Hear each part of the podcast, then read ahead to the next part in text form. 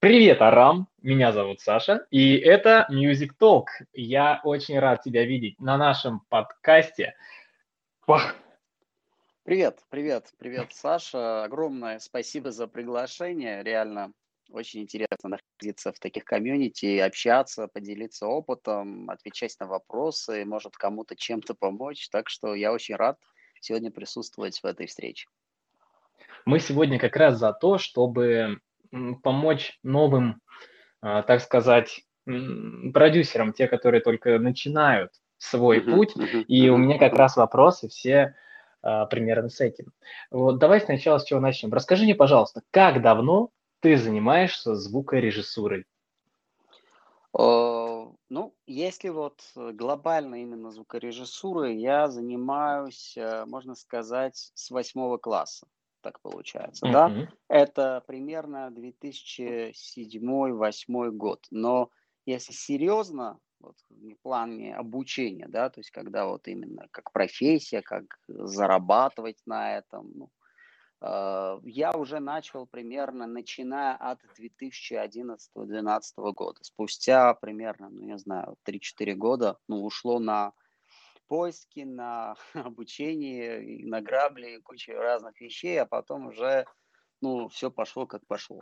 То есть вот, вот такой вот э, процесс. Ну, по, по годам не просчитал, но это, ну, на мой взгляд, я считаю, что это небольшой период, не как Ал Шмидт, но, я думаю, достаточно для того, чтобы поделиться каким-то уже опытом и рассказать э, про какие-то вещи, которые для новичков, возможно, будут очень сложными. Угу. Но это действительно так. Вот у вас появился, получается, в каком году блог? Вот Мусбизнес.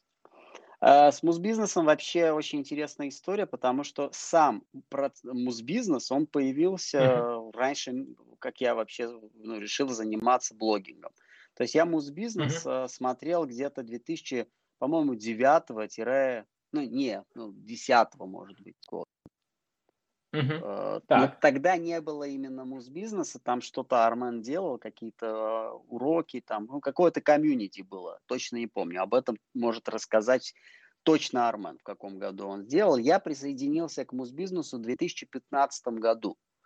То есть uh-huh. мы тогда там были встречи, возможно, ты об этом знаешь, то есть сейчас нету этого сервиса, ну, такого, в таком формате нету, Google Hangouts называется, ну, есть, оно не так выглядит. Раньше это было как большая, типа, видео комната, где собирались там 10 участников, иногда было больше участников, и там люди общались между собой, показывали скрин, демонстрировали звук и так далее. Uh, так вот, мы там и познакомились, и произошло вот этот, ну, произошло вот этот процесс интегрирования, да, там Армен предложил там сделать какой-то эфир э, мы сделали, понравилось все это, сделали второй, потом третий, четвертый, и пошло вот так. Это круто. Но вообще изначально какая была цель? Или, например, делали это все для себя? Или все-таки вы хотели как-то научить больше других людей? Но или вот, сами вот как-то цель... что-то? Или что-то? Вот как вот? Цель была такая, если ты помнишь, был формат такой, future music, либо компьютер music, можно, ну, Конечно, конечно. Да, то есть Цель была такая, что типа сделать что-то похожее на онлайн-формате, когда можно приглашать каких-то опытных ребят, эм, электронных музыкантов, э, менеджеров, э, звукорежиссеров, мастеринг-инженеров, сонграйтеров, ну и тех ребят, которые просто связаны с звуком, создают, пишут, продвигают, и сделать стримы и рассказать всем о том, э, вот как у них произошло все это. Если это там звукорежиссер, продемонстрировать какой-то скрин-проект, там, продемонстрировать какой-то проект сведения, рассказать, как там все это произошло. То есть цель данного проекта было в том, чтобы создать именно комьюнити, где можно просто поделиться бесплатно, ну, конечно же, бесплатно опытом со всеми, пригласить именитых ребят, задавать им вопросы, постараться найти какие-то ответы на них и поддерживать активность именно ребят, потому что первые два-три стрима настолько были популярными, что просто люди в чат взорвали там в комментариях, а когда второй, когда третий, потому что то, в то время это было реально очень интересно. Ну и сейчас интересно, но в то время, так как мы делали это первыми, вруны эти, либо один из первых, uh-huh. никого не обидеть, да, то есть это вызвало вот большой резонанс среди Э, людей, которые занимаются музыкой, потому что у них появилась возможность там общаться с такими ребятами, с которыми ну просто в реальной жизни невозможно даже задавать вопрос, потому что ну, они заняты там, либо не получается. Так, да, слушай, действительно, это правда интересно получается, потому что э, в нашем приложении есть же такая же возможность, мы создали вот э, данный блог, где э, ребята могут пообщаться со своими кумирами. Mm-hmm. Практически сейчас с любым. На следующей ага. неделе у нас вот у нас в гостях будут э, Сванки Тюнс, диджей Фил, вот, супер. да, все ребята, с кем все хотели, многие хотели пообщаться, ждали в гостях, то есть, и вот у них есть такая возможность. Ну ладно, мы тут с тобой еще по какой теме собрались. А, я хотел бы выделить это, сейчас вот некоторое время на обсуждение с тобой такой животрепещущей тем, конечно, тавтология пошла. Но угу. давай попробуем представить, что мы сейчас с тобой собираем угу. студию, домашнюю студию для э, битмейкера, звукорежиссера, продюсера. Э, расскажи, пожалуйста, вот на основе своего опыта, что стоит купить в первую очередь, что в последнюю, на что обратить внимание. Мы сейчас все вместе берем тетрадки, ручки и начинаем плотно записывать вот этот сумасшедший контент. Вот, а, давай прямо по полочкам сначала. Вот что нужно купить в первую очередь? Ну, на самом деле, самый первый пункт – это то, что нужно понимать, что невозможно купить такой сетап, который бы хватило на 5-6 лет, и невозможно купить такое железо, что вот, ну, прям потом ничего не купить. На это есть mm-hmm. и субъективные, и объективные причины. Во-первых, э, обновление, которое происходит каждый день, все меняется, и очень сложно там угадать через год, что случится в музыкальной индустрии в плане мониторов, звуковых карт и так далее. Второе это то, что э, уровень начинающего музыканта недостаточно находится на том грани, на той грани, чтобы он типа купил топовую звуковую карту и, и, и закрыл свои задачи. Поэтому я всегда рекомендую подойти с умом, то есть посмотреть то, что необходимо, вот самое необходимое. Вот давай вот представим виртуально, что самое необходимое. Компьютер. Какой компьютер? компьютер? Стационарный, либо ноутбук. У обоих есть плюсы и минусы всегда нужно понимать, что стационарный ПК всегда мощнее, чем самый топовый MacBook, кстати, хоть от Apple последнего года выпуска. Потому что стационарный компьютер – это стационарный компьютер с нормальной видюхой, э, с, с нормальным процессором, с, с нормальной оперативной памятью, а не урезанными uh-huh. версиями. Э, и тут должен новичок задавать вопрос, как он хочет работать. Он будет работать дома с одного места или все-таки он хочет иметь компьютер, который можно носить с собой где-то, показать кому-то треки, где-то в студии подключиться, э, продемонстрировать что-то. Если человек, например, будет битмейкингом заниматься, либо сонграйтингом, я рекомендую взять ноутбук. Почему? Потому что будут огромное количество встреч в начальном этапе, где может, нужно будет показать. И лучше, чтобы он с собой имел компьютер. То есть домашний mm-hmm. компьютер вряд ли он потащит в эту студию, либо какие-то поправки может делать. А, если просто дома, если хочет просто заниматься, не выходя из дома, естественно, ну, это стационарная ПК. Дальше идет уже звуковая карта. То есть э, рыночная стоимость этих звуковых карт очень разная, потому что можно купить карту за 60 долларов от Behringer, Э, можно uh-huh. купить звуковую карту, там, не знаю, выше там 10 тысяч долларов, там какие-то супер топовые конвертеры. Но нужно понимать, что звуковая карта это то, через э, что воспроизводится звук. И в первую очередь нужно обращать внимание именно на э, не то, сколько каналов там и так далее, а для каких задач. Вот представим, человек пишет биты.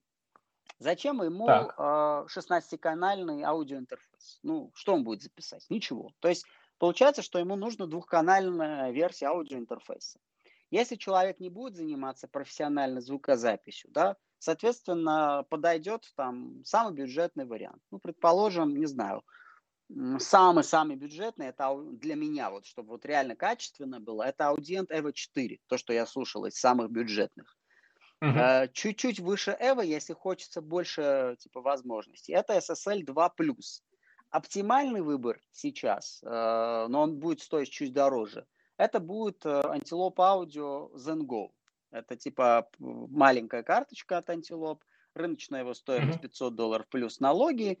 У него просто есть DSP-шки на борту, процессоры специальные, которые позволяют в реальном времени открыть там компрессоры, преампы, эквалайзеры, ревербераторы, автотюны и не загружать компьютер. То есть, если человек себя записывает, он рэпер, хочет петь и так далее, то есть DSP-шка нужна. Если не записывает, э, то такие задачи не нужны, можно для начала даже взять вот такие стартовые модели, то, что я ниже подчеркнул.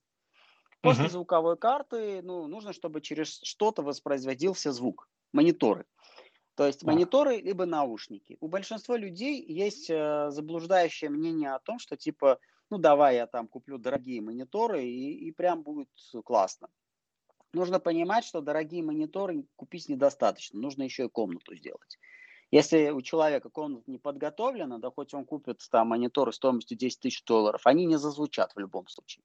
Поэтому придется э, сделать такой выбор. Либо купить дорогие мониторы, и они будут создавать кучу проблем, либо наоборот, купить э, наушники, которые будут оптимально звучать, и, в принципе, на начальном этапе этого будет достаточно. Я даже моим ученикам, людей, которые проходят у меня тренинг или обучаются, я всегда советую в начальном этапе начинать с наушников, потому что монитор – это проблема. Комната, акустика и так далее. А потом со временем еще иметь какую-то базовую модель там монитор. Ну, предположим, из наушников можно посмотреть в сторону. Вот недавно я рассказывал, у меня, кстати, есть видео про это, Audi LCD первые. Они не очень классные. Плюс сейчас есть классные программы коррекции, особенно отечественная программа RealFons, э, которая ну, звучит просто офигенно. И с помощью RealFons в комбинации с наушниками можно вот получить э, такую сбалансированную э, маленькую мобильную студию. А про мониторы mm-hmm. можно уже подумать потом, можно там в будущем уже купить э, монитор. Но я не люблю советовать мониторы по одной простой причине, потому что это очень индивидуально. И я всем рекомендую просто пойти в магазин, поставить свои любимые треки, которые им нравятся, и послушать, где им нравятся эти треки, как звучат, вот тот и берите. Потому что это очень субъективный такой э, подход. Ну что там еще нужно? Кабеля. Я считаю, что ну, долю подключений вот, звука влияют аналоговые кабеля. Кабель, который подключает карту к мониторам, и кабель, который подключает микрофон к саундкарте.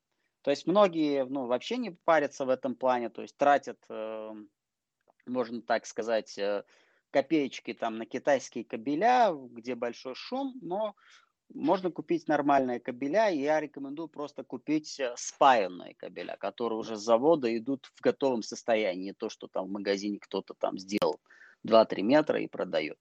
То есть вот спаянные uh-huh. кабеля, есть много контор, ну, могу подчеркнуть, Клоц, Магами, Vovox, ну, я фанат Клоца, не знаю, мне нравятся кабеля. Клоц, это немецкие кабеля, звучат очень классно, модель именно Титаниум, если кому-то интересно, они недорогие, и, в принципе, можно на них э, то есть, стартовать. Что еще? Так, ну, хорошо. Ну, вроде бы все. Вроде бы все. И микрофон, может быть, да? Если там битмейкер ага. у нас или... Ну, микрофон можно для начала, вот у Астона вот недавно вышел микрофон стоимостью 200 долларов, э, называется Aston Element. В комплект входит поп-фильтр, держатель и сам микрофон. То есть, по сути, получается, что за 200 долларов мы получаем очень классное решение. Это звучит гораздо лучше, чем Rode NT1 и другие конкуренты. Поэтому для начала я всегда советую брать вот такой бюджетный вариант, а потом уже в будущем заморачиваться в плане вот, э, звукозаписи и так далее, если будут профессионально записывать. А в плане MIDI-клавиатуры, ну, у Артури есть очень доступная бюджетная MIDI-клавиатура. Нужно посмотреть, если человек не умеет играть на фортепиано, зачем ему купить 60 э, там 5 октав клавиш. То есть по-любому он не научится играть. Поэтому достаточно там 3-4 октавы. Если человек там mm-hmm. хочет полноценные клавиши, ну, может и больше. Ну, вот весь этап вот примерно вот так. Понятно. А есть ли у тебя информация, где можно купить инструменты и а, прочие вещи подешевле? На какие магазины mm-hmm. можно обращать внимание на сегодняшний момент? Я вот э, так скажу, от моего опыта, я покупаю э, у ребят, такой, магазин есть в России, называется United Music. Я все покупаю у них. Во-первых, mm-hmm. у них очень классный сервис, они очень ответственны каждому вот, Вот реально огромное количество там девайсов и я купил, и мой друг заказал у них мониторы, дорогие очень. То есть много-много чего мы купили.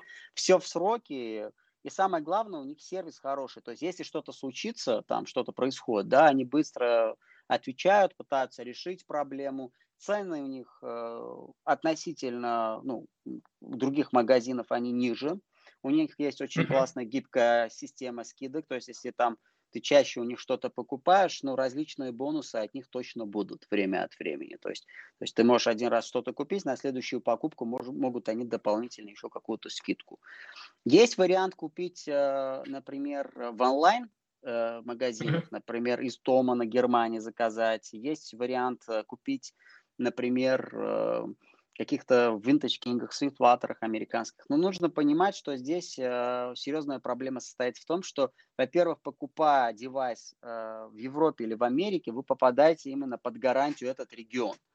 Это значит, что если, не дай бог, что-то случится с этой, с этой аппаратурой, то есть что-то произойдет, вам придется отправить в Европу и в Америку. То есть сервис, который находится на территории России да, или на территории СНГ, они не будут заниматься ремонтом. То есть это головная боль.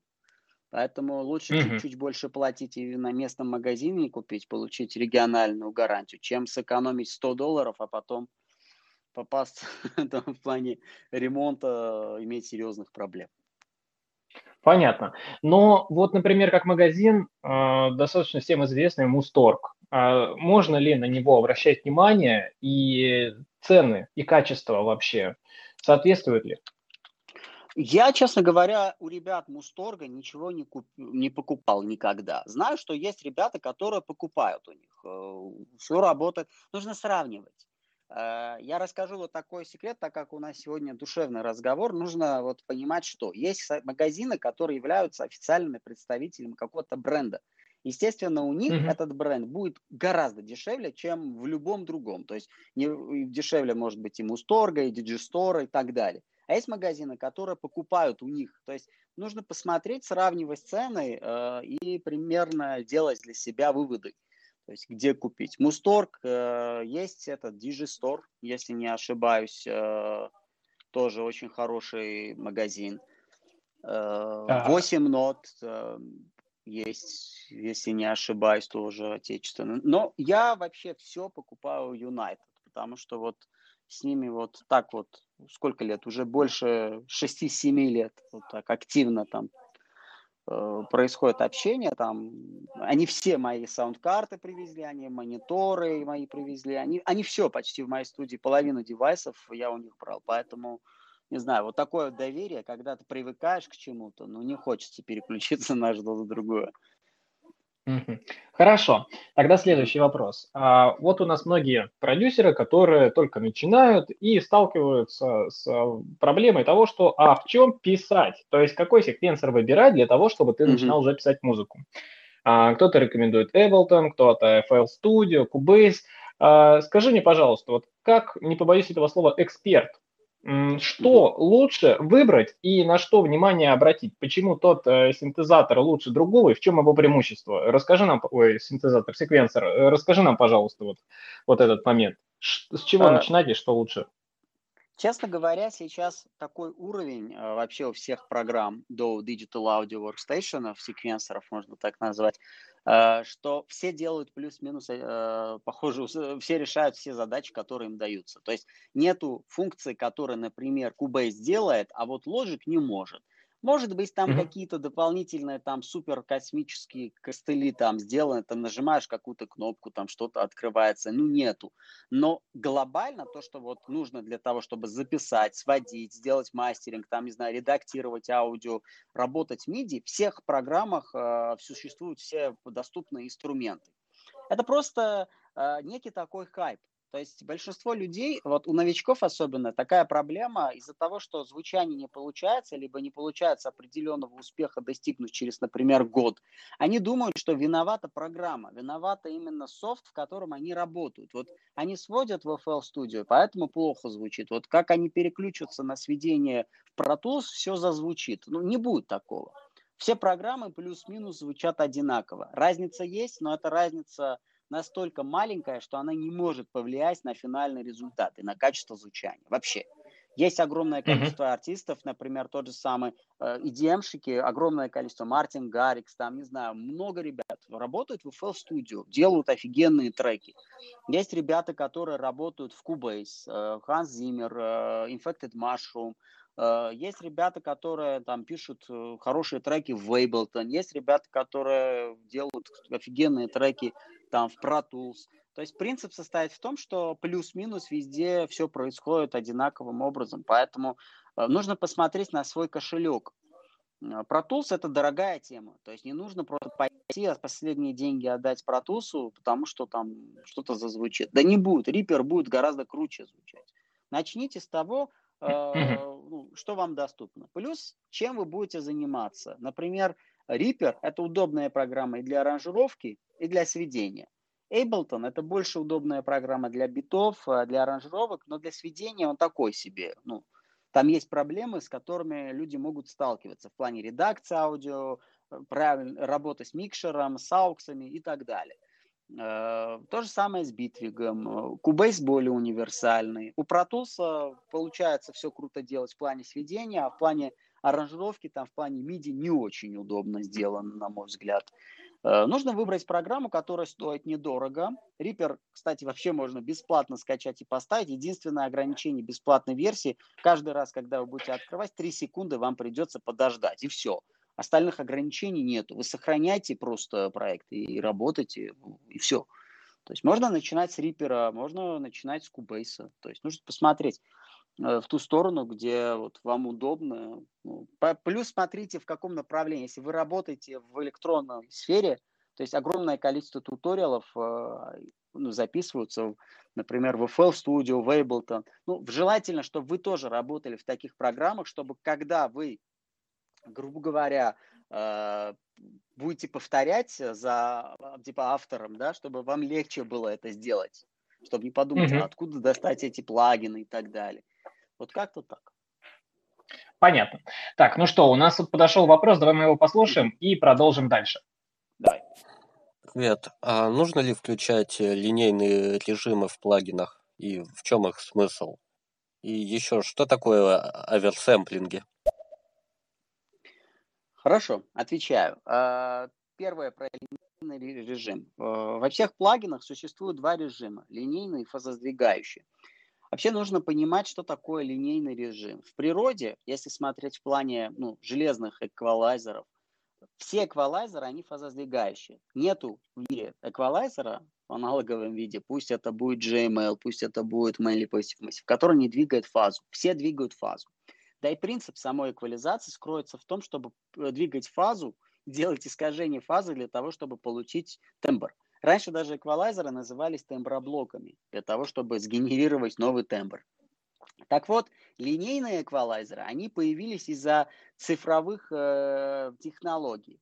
И история идет более глубже. В чем проблема? Из-за того, что в реальной жизни вот не существует вот этих, звук существует в виде синуса. Это синусоидальный сигнал разных формулах. То есть в компьютере на самом деле есть пила, треугольник, и синус совсем не синус. Если вы возьмете любой аудиосигнал, будете приближать его на близкое расстояние, вы увидите, что там совсем не синус, там какие-то ли, линеечки между собой подключаются. Поэтому из-за того, чтобы избавиться от огромных количеств проблем, которые могут существовать в плане эквализации, был создан специально линейный режим. Оно используется в этапе мастеринга, либо в этапе восстановительных вариантов эквализации, когда хочется что-то восстановить, что-то не портить, Э, в целях того, чтобы максимально меньше повредить сигнал. В остальных случаях, если вы не занимаетесь мастерингом, если вы работаете с миксом, то не только нужно, а обязательно важно использовать фазосдвигающие эквалайзеры. Вам нужно двигать, портить фазу для того, чтобы получить новый тембр. Это заблуждение, то, что говорят, вот, чтобы, чтобы звучало кристально, используйте линейный эквалайзер. Линейные эквалайзеры ничего вам не дадут. Они просто убирают частоту, не добавляют никаких сдвигов и, сдвигов и так далее. По поводу да. оверсэмплинга, да, там еще вторая часть, сейчас, сейчас э, коротко отвечу. По поводу оверсэмплинга, это просто увеличение sample rate. То есть вы работаете, например, по умолчанию 44-100, Если на плагине вы включаете 2x оверсэмплинг, это значит, что плагин внутри своего ядра увеличивает свою производительность и обрабатывает данный сигнал не в 44 100, а 88, он повышает.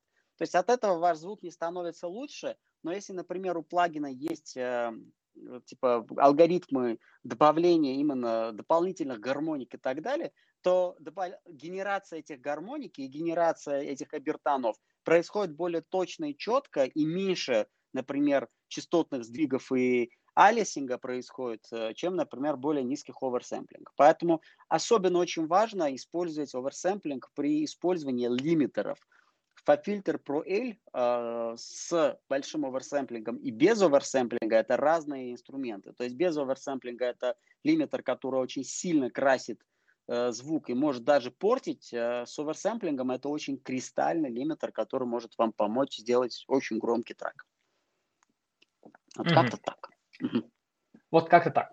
Хорошо. Тогда следующий вопрос. А базовый набор синтезаторов и плагинов, которые следует использовать начинающему продюсеру, э, допустим, либо же битмейкеру, либо же ADM-щику. То есть э, что, на что стоит обращать внимание в самом начале? Э, чем лучше пользоваться, например, на Fruity Loops?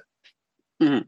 Ну, смотри, я вот глобально вот подведу такой итог. Многие думают, что если вот синтезатор, он аналоговый, это жирно, то есть классно. Если у вас плагин, это не очень. На самом деле нет.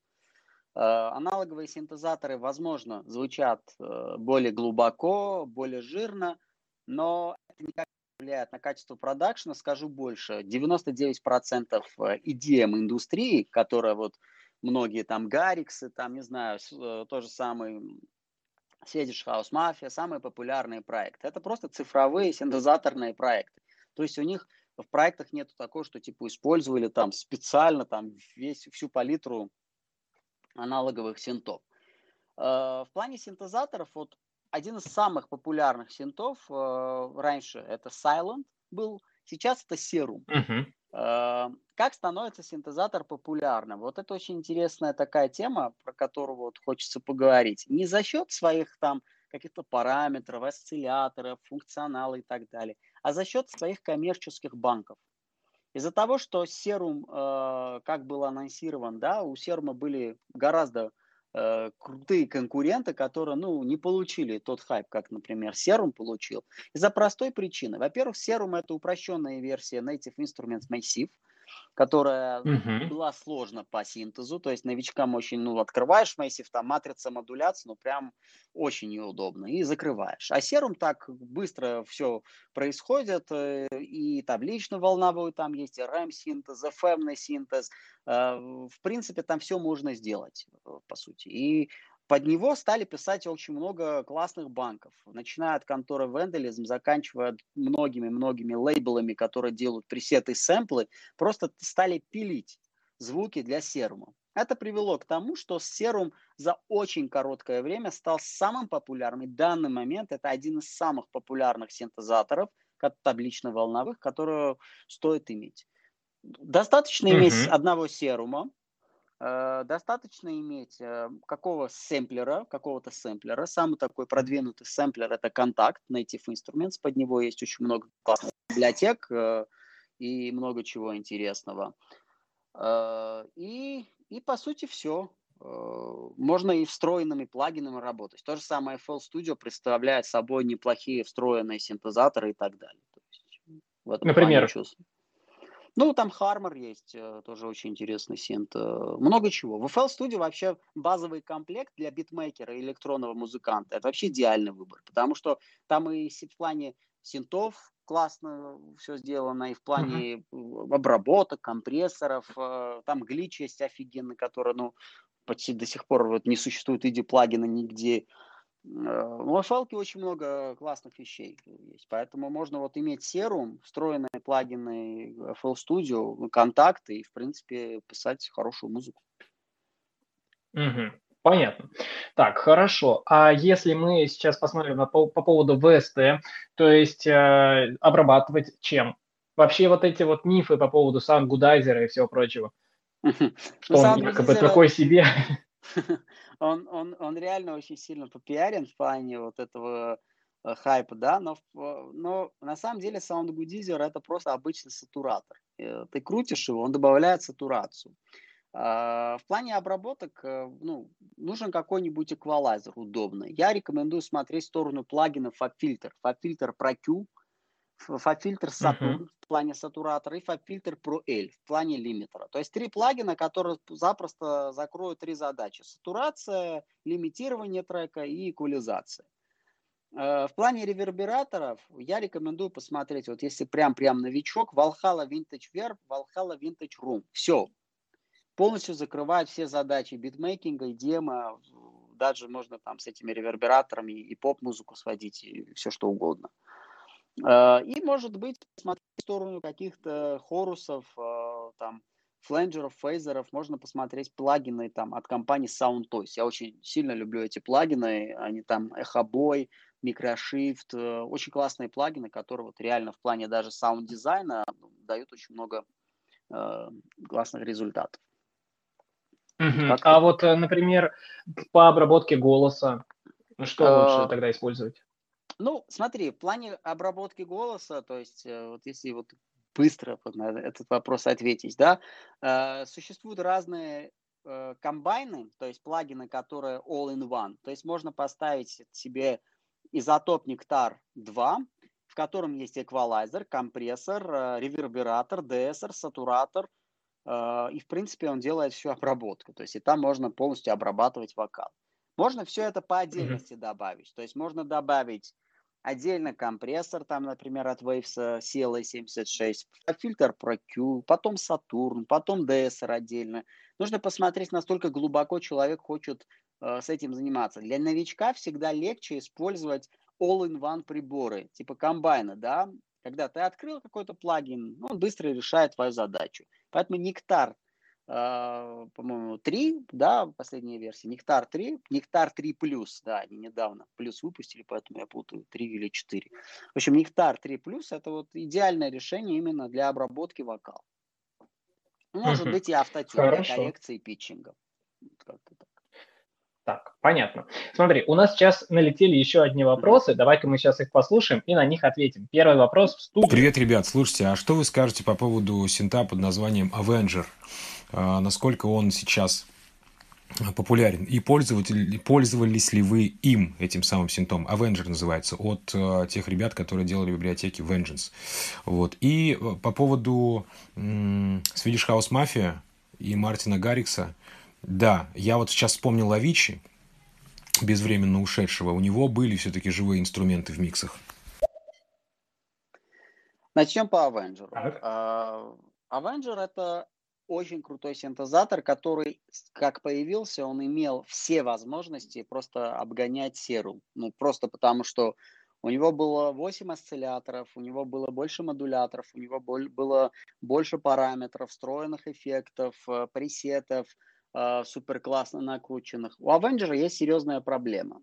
Э, это то, что он требует очень много ресурсов.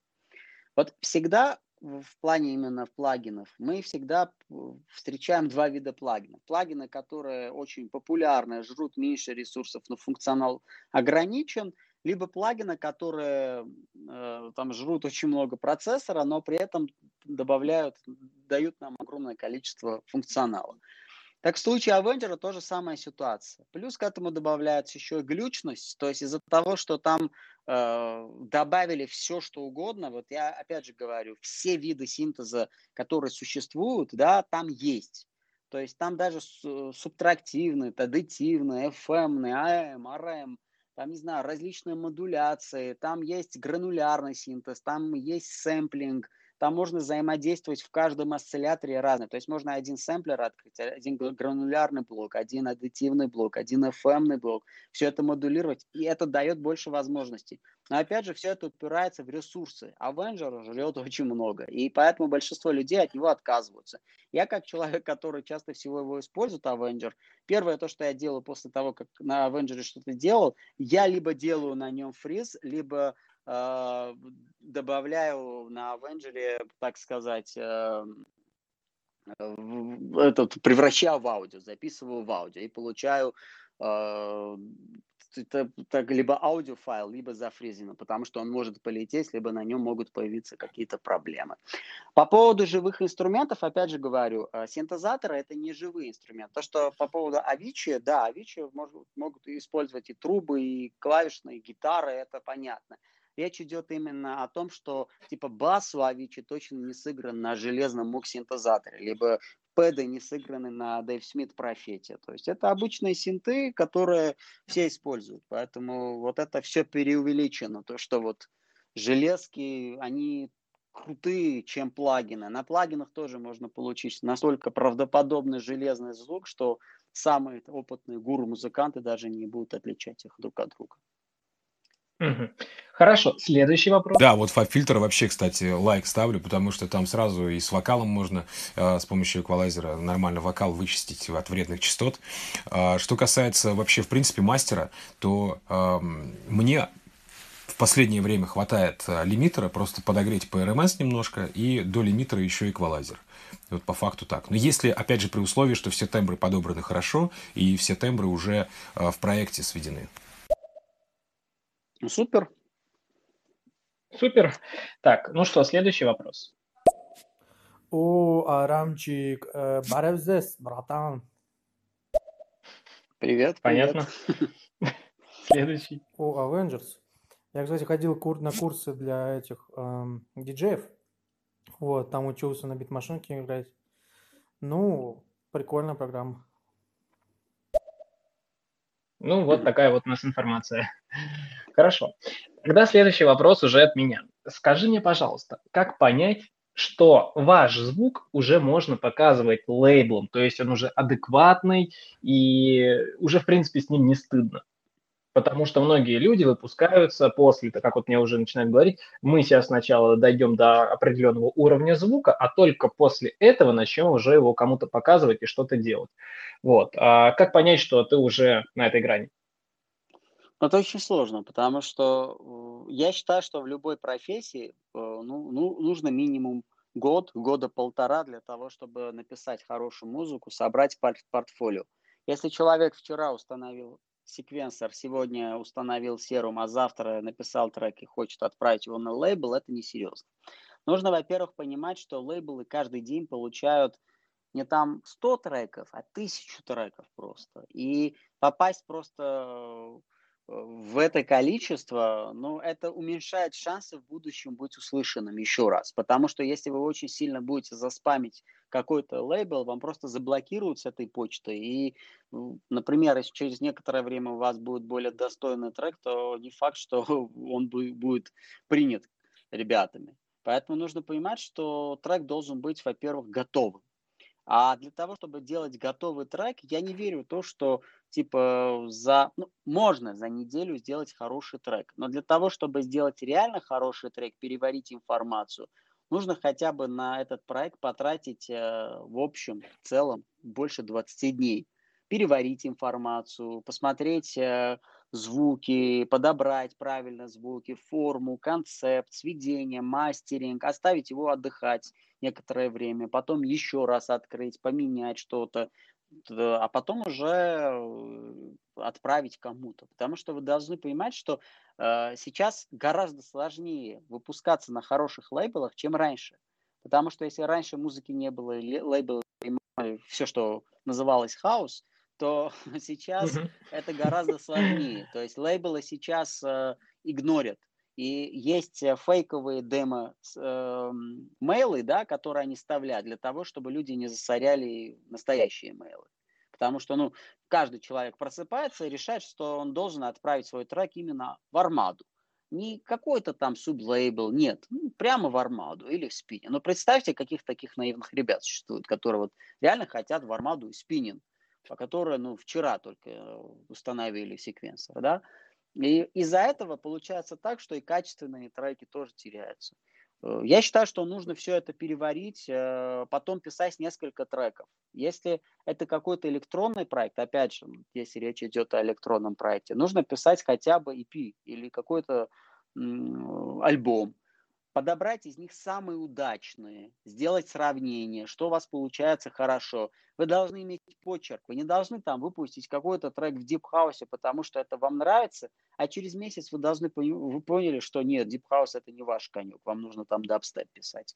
То есть такие эксперименты должны оставаться на вашем десктопе.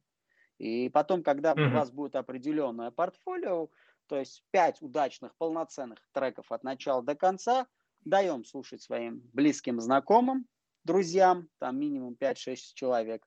Если они говорят круто, супер и так далее, в принципе, можно попробовать. Но самое главное, нужно понимать не в спиннинг и не армаду, а какой-то там более начальный уровень, потому что вам э, просто так релиз не будет в, в этих топовых лейблах. Ну, а это понятно. Хотя вот э, у меня есть, например, э, такой случай. У нас был в гостях э, Вион Конгер, Вайн Конгер. Mm-hmm. Слышал такого? Вот. Э, он сказал, что он нашел случайным образом, ну как он даже случайным образом, но э, контакты AR-менеджера от Spinning Records. Mm-hmm. И отправил ему информацию. Получилось, выпустился. Но все равно mm-hmm. же это единичные случаи. Ну, если качественный трек, какая разница? Ну, если сильный трек, да. У меня есть друг, который за год, э, он реально настолько сильно прокачался, что ну, через годы он стал выпускаться на самых топовых мажорных лейблах. Но это единичные случаи, это очень сложно, потому что особенно, то есть я я же не сказал, что мой друг был раньше диджеем. Он же там 8 лет играл. У него в голове было там миллион референс-треков. Он знал, как выглядит хаус-трек. Он знал, какие звуки ему нужны. Да, у него были проблемы там со сведением, с sidechain -ом и так далее. Но он теоретически знал, что он хотел. А представь человек, который ну, слушал три хаус-трека. Два из них это Дэвид Гетта, а одна это старый там Rise Up, и он сейчас хочет там выпускаться в лейбле, где там делают там классный там спиннинг deep house там, в стиле. Естественно, mm-hmm. это будет сложно. Поэтому контент это очень важно, что, что ты предлагаешь лейблу. Понятно. Так, хорошо. У нас сейчас еще одно голосовое. Давай послушаем. По поводу лейблов вот такой вот вопрос у меня есть. Э, как думаете, лейблы смотрят по приборам ну, то есть спектральный анализ они делают, э, или они все-таки приносят э, трек, э, грубо говоря, на студию и просто слушают по восприятию. Ну, типа, нравится, не нравится. Очень редко бывает, что в лейблах э, слушают профессионалы. В лейблах слушают менеджеры в основном, да, то есть люди, которые принимают материал. Это люди, которые сидят в наушниках. В лучшем случае это Sennheiser, в худшем случае это битсы смотря какой лейбл. Они сидят в офисе, там, там 2, 3, 4 там, человека, каждый чекает мейлы, слушает треки. Если какие-то треки им нравятся, то есть первый там раз нажал play, зацепило, все, ставят маркер, ну, потом уже могут обсудить с кем-то. То есть позвать свою другую коллегу, там, а, а что ты думаешь?